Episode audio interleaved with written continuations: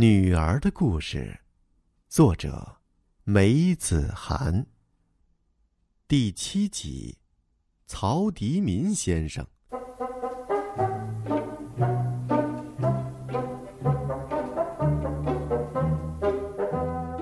我刚才又提到了曹迪民，我现在就来专门讲一讲他吧。要不，等会儿可能忘记讲的。是的。我这个小说的名字叫《女儿的故事》，照理说应该全部讲女儿的事情，但是我不喜欢这样。我从来就喜欢在说这个的时候也说说那个，不要寸步不离，紧紧联系，否则我总感到很吃力，灵感迟缓。这已经成为一个习惯了，改很难。为此，我写的小说总难以得奖。大家都喜欢读那种寸步不离、紧紧联系的小说，大家都认为那种小说才叫小说，小说就应该那样。而你一会儿说说这个，一会儿说说那个，说这个的时候又说那个，算怎么回事儿？我一再试图说服大家，这没有什么不可以。只要作家们多写写这种小说，你多读读这种小说，就会习惯的，习惯成自然。可是大家总不很愿意听，我没有办法，无可奈何。但是我没有不高兴，没有垂头丧气，没有就此刹车，改弦易辙，而是杠头杠脑，一意孤行。热情高涨，勇往直前，我就是我。现在还是来说曹迪民吧。在第三章里，你已经看到，我曾经交给曹迪民一个任务，让他在升旗仪式的时候看看梅思凡有没有驼背。结果他没有看到，你一定知道了。他之所以没有看到，可能并不是如同他对我讲的，是因为梅思凡面对着他，不是背对着他，而主要是因为那个时候他正在拉别人的耳朵，或者是在干类似拉耳朵的事。这的确是个有趣的家伙，老让人想到他时要发笑。他喜欢干莫名其妙的事儿，不是一点点莫名其妙。而是相当莫名其妙，譬如他要上小学了，他爸爸妈妈带他去报名，老师照例是要考一考，问两个问题的。老师问他长大以后想干什么，他说长大以后想当剃头师傅。说时迟，那时快，他已经冲上去，在老师的头上咔嚓咔嚓假装剃头了，把老师吓了一大跳。他爸爸也吓了一大跳，他妈妈不用说，同样吓了一大跳。但是老师哈哈哈笑了起来，他爸爸也哈哈哈笑了起来，他妈妈只好也哈哈哈笑了。老师说：“很好，将来我就到你这里来剃头。”他说：“你来，我不要钱的，我还给你看一张报纸。”他爸爸带他去剃头。剃头师傅总是拿一张报纸给他爸爸看，他妈妈拉着他走出教室，来不及的就说：“你出息蛮大的嘛，啊，要当剃头师傅啊！”他爸爸说：“这样我也可以到你那里来剃头喽，还可以看报纸。你最好啊，再给我泡一杯茶哦。”他说：“我不给你泡茶，给你倒咖啡。”他爸爸说：“还是泡茶吧，我不喜欢喝咖啡。”他妈妈说：“你不要骨头轻来洗啊！要是书读不好啊，当心我请你吃生活。”他爸爸说：“曹迪民啊，我教你啊，男的说剃头，女的要说做头烫头的。”我忘了说了，他冲上去咔嚓咔嚓假装剃头，把人家吓了一大跳的那个老师是个女的。他还在教室里随地小便过。他还没来得及对老师说“我要小便了”，就已经要小出来。又是说时迟，那时快，跑到教室后面的角落里就小起来。这件事儿简直弄得家喻户晓，满城飞扬。梅思凡放学回来的第一句话就是：“曹迪民今天上课随地小便了。”我碰到曹迪民就问他：“我说曹迪民啊，你简直是一个活宝啊！你上课随地小便干什么？”他说：“我忍无可忍了，梅子涵叔叔。”我说：“你忍无可忍了，但是你为什么要等到忍无可忍了才想起来呢？不可以早一点想起来吗？”他说：“我一想起来就已经忍无可忍，来不及了，梅子涵叔叔。”我说：“忍无可忍了，来不及，那么宁可小在裤子上，也不能小在地上嘛。”他说：“梅子涵叔叔，小在裤子上也是会流到地上的。”我说。但是你以后啊，还是不要随地小。他说：“我以后不会随地小了。”曹迪民当上过大队号手，他回家告诉他爸爸说：“爸爸，我当上大队号手了。”他把他带回来的号给他爸爸看，这真是一把亮灿灿、异常神气的号。他爸爸说：“是老师让你当的吗？”他说：“不是。”他爸爸说：“那么是同学选你的？”他说：“也不是。”他爸爸说：“那么是你自己要当的？”他说：“是的。”他爸爸说：“嗯，你要当就可以当了。那么大家都要当怎么办啊？”他说：“那就比赛，看谁能吹响。”他爸爸说：“吹响有什么稀奇啊？谁会吹不响啊？”他爸爸就吹了，结果吹来吹去，吹不响。曹迪民哈哈哈说。还是看我来吹吧，结果一吹就吹响了。曹旭弄不懂了，怎么会吹不响的？又拼命吹，还是吹不响。曹迪民说：“吹不响就是吹不响，你把屁吹出来还是吹不响。”他说：“他们有的同学把屁都吹出来了，还是吹不响。”曹旭说：“你屁吹出来没有啊？”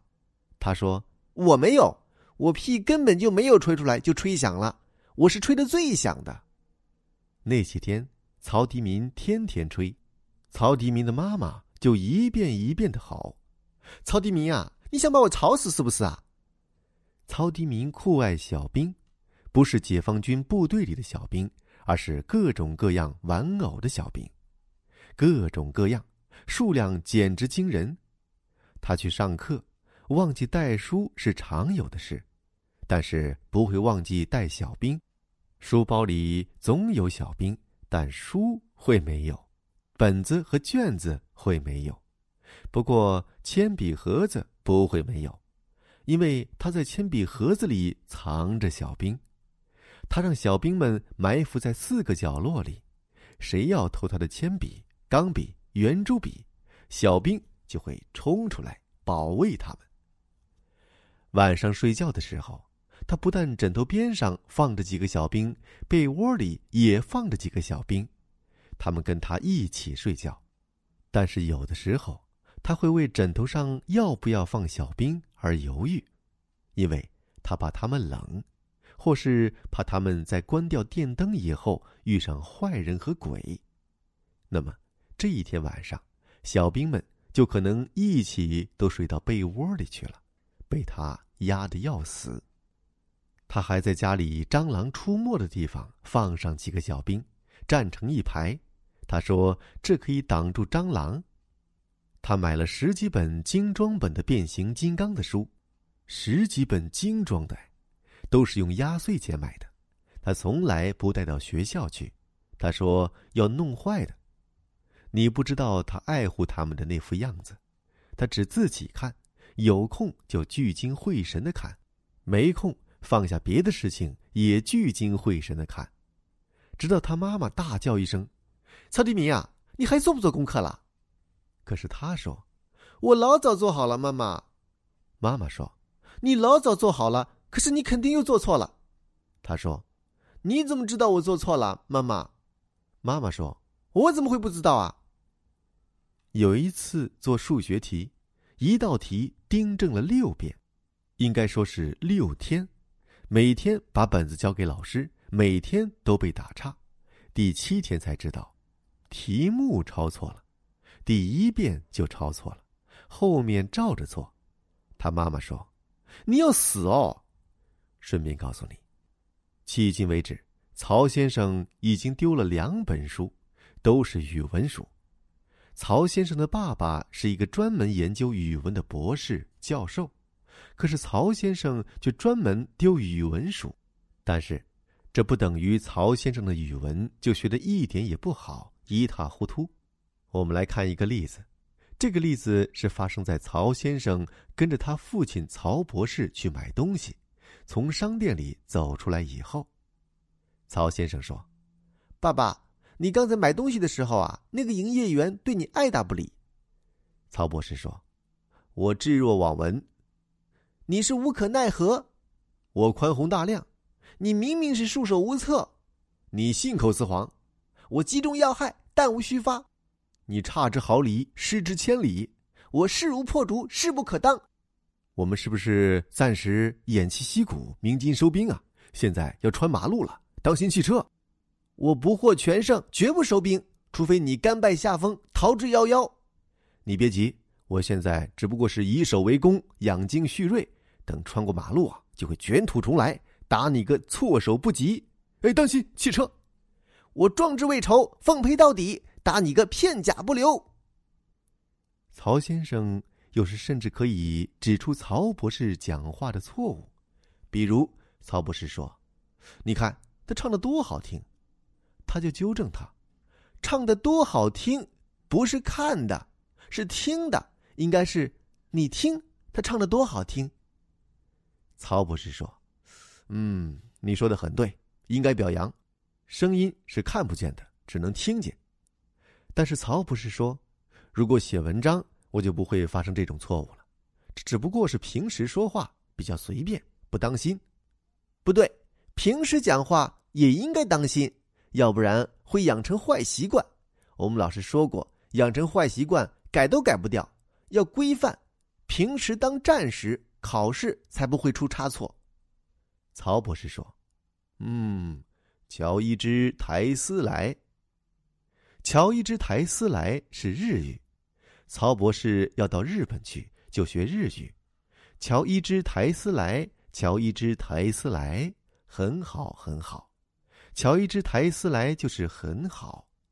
曹博士从来不说八个亚路咪西咪西斯拉斯拉的，但是他说他在日本马路上骑自行车，一边骑一边唱“大刀向鬼子们的头上砍去”。他还在红灯亮的时候带头穿马路。他在心里想：谁让你们侵略中国？结果日本人就违反交通规则，也跟着他一起穿马路。他还在心里想：要是警察抓住他，他就说：“我还以为日本是规定红灯穿马路的呢。”曹迪民还喜欢上课举手发言。上语文课的时候，老师问：“哪个同学知道两万五千里长征？”曹迪民举手说：“我知道，孙悟空一个跟头翻两万五千里。”大家叫起来：“不对，孙悟空是十万八千里。”老师说：“曹迪民，坐下，记住啊，孙悟空是十万八千里，两万五千里长征啊是红军。”曹迪民不服气，跟旁边同学争起来。那么你知道猪八戒一个跟头翻多少里吗？你不知道了吧？猪八戒一个跟头翻一米。同学说：“你乱讲，猪八戒翻跟头也翻得很远的，他可以腾云驾雾，在天空中翻。”我没有乱讲，谁乱讲谁是猪八戒。电视里猪八戒吃西瓜，脚踩西瓜皮，一个跟头就是翻一米的。不相信你去量。猪八戒吃西瓜不是翻跟头，是狗吃屎，是翻跟头，不是狗吃屎，是狗吃屎，不是翻跟头，翻跟头狗吃屎，狗吃屎翻跟头。老师说：“你们谁想翻跟头，到讲台上面翻给我看看。”又是语文课，老师说。三个臭皮匠顶一个诸葛亮，曹迪民举手说：“老师，我问你，十个臭皮匠顶几个诸葛亮啊？”曹迪民说：“嘿嘿，我知道你出不进了吧？”别人参加数学兴趣组、语文兴趣组，外语兴趣组，他去参加学讲故事班。他妈妈说：“你要学讲故事干什么？”他说：“讲给别人听呗。”他妈妈说：“你考不取中学，就专门去讲你考不取中学的故事吧。”他说：“我不会考不取中学的，我要考取附中。”他妈妈说：“要么附中考取你哦，附中考不取我的，只会我考取附中。你考取附中，人家通通考取附中了。妈妈，你要有信心。我们老师说，没有信心，成绩好也没有用。”在学讲故事班里，第一天他就连连举手。老师正在讲着，老师说：“我讲的时候啊，大家听讲，注意我的速度、声调、表情。”可是曹迪民举手了。老师说：“曹迪民，你有什么问题吗？”曹迪民说：“我也来讲一个故事。”老师说：“你讲什么故事啊？”他说：“我讲一个小兵抓蟑螂的故事。”老师说：“好吧，你来讲。”曹迪民就有声有色、疙疙瘩瘩讲起来。老师说：“嗯，很好。曹迪民同学自告奋勇学讲故事啊，就是要大胆讲，多讲就会讲得好。接下去仍旧是老师讲，老师让大家注意他的速度、声调、表情。老师说：‘曹迪民也请注意啊。’可是曹迪民又举手了。”老师说：“曹迪民，你有什么问题啊？”曹迪民说：“我还有一个故事，是小兵抓蟑螂的时候，蚊子跑出来捣乱。”老师说：“你等一下再讲，等老师讲完了，请你们讲的时候，你再讲啊。”曹迪民急起来：“小兵抓蟑螂的时候，蚊子不是叮他脸，是叮他的屁股。”哎，大家拼命笑起来，有几个男生甚至喊。叮屁股，叮屁股。